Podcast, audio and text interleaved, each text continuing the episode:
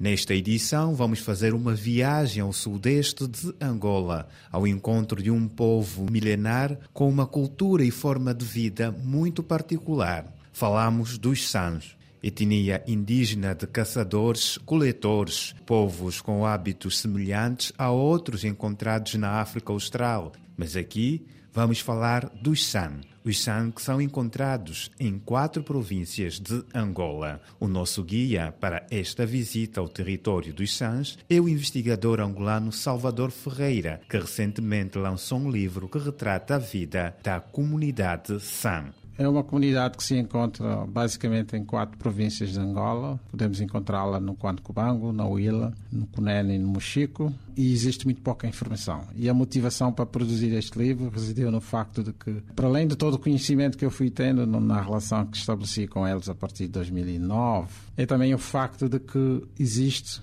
quase nenhuma informação sobre a comunidade de São, sobretudo informação atualizada, porque tudo que nós encontramos, mesmo em bibliotecas, é informação que data de décadas passadas e não é atualizada e não reflete tudo aquilo que eles são hoje. O investigador diz que é importante esclarecer a denominação, uma vez que, durante muitos anos, os Sans têm sido confundidos em Angola com os Khoisan. Salvador Ferreira diz que em Angola só existem Sans. Uma coisa que eu vou dizer é fazermos uma correção histórica. E essa correção histórica tem a ver com a designação que eles têm sido tratados. Eles têm sido tratados como Khoisan, mas na verdade Khoisan é um termo que junta dois diferentes grupos.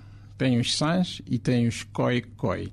Portanto, em Angola não temos Khoi-Khois, nesse preciso momento, só temos Sans mas por influência da história e dos antropólogos, historiadores do passado, também nos foi ensinado na escola que eles são coições, mas na verdade eles são os sãs e os coicoi é um outro grupo com características similares, mas que nós não temos, porque eles encontram-se essencialmente na África do Sul, na Namíbia. Para mim, este é um aspecto fundamental. Uma das características desta comunidade é a sua humildade.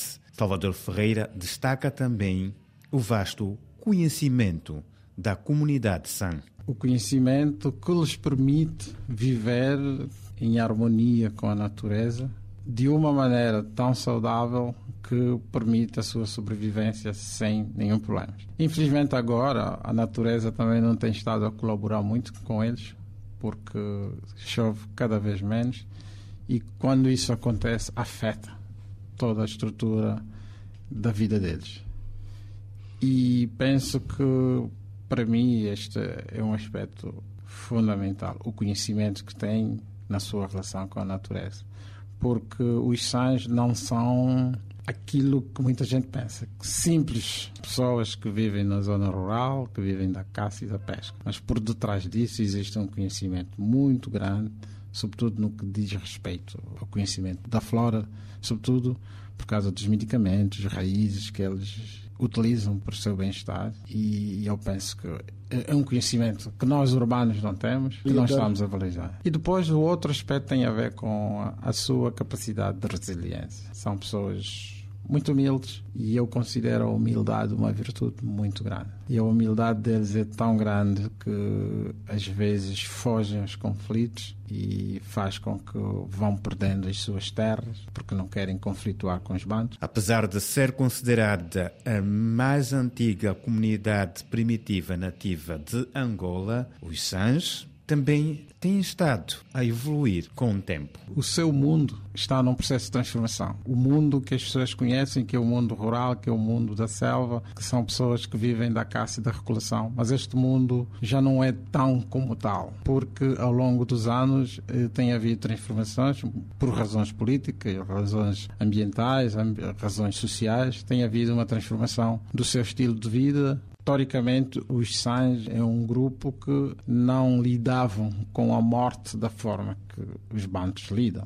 Quando um San morresse, eles abandonavam os acampamentos onde estavam instalados. Mas hoje, fruto do processo de sedentarização em que eles são assim envolvidos, eles hoje já participam, já quando alguém morre, já não se mudam. Quando alguém morre, sobretudo bandos, participam das cerimônias fúnebres. Vislumbram um futuro de constante integração, vislumbram um futuro de resistência, porque o facto deles serem uma minoria e o facto de haver uma certa discriminação, rejeição deles, então eu acredito que a luta deles vai continuar, quer queiramos, quer não, mas eu vou notando que poderemos ir perdendo muito da essência do que eles são. Salvador Ferreira acredita que esta evolução será contínua e que a integração dos SANs poderá ser mais efetiva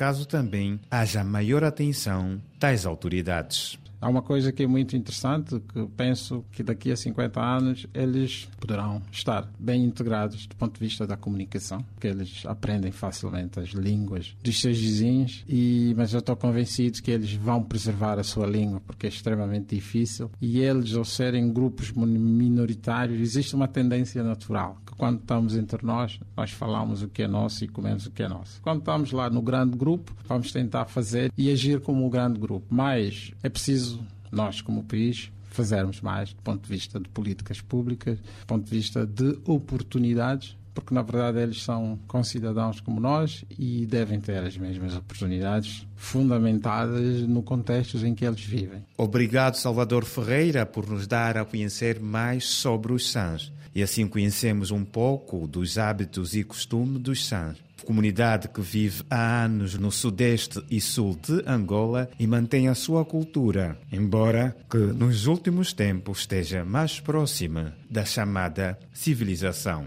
E ao contrário do que se diz, eles não devem ser chamados de coissãs, mas apenas de sãs. Terminamos mais uma viagem à nossa terra. Com certeza que voltaremos com outras histórias e com outros lugares desta nossa Angola.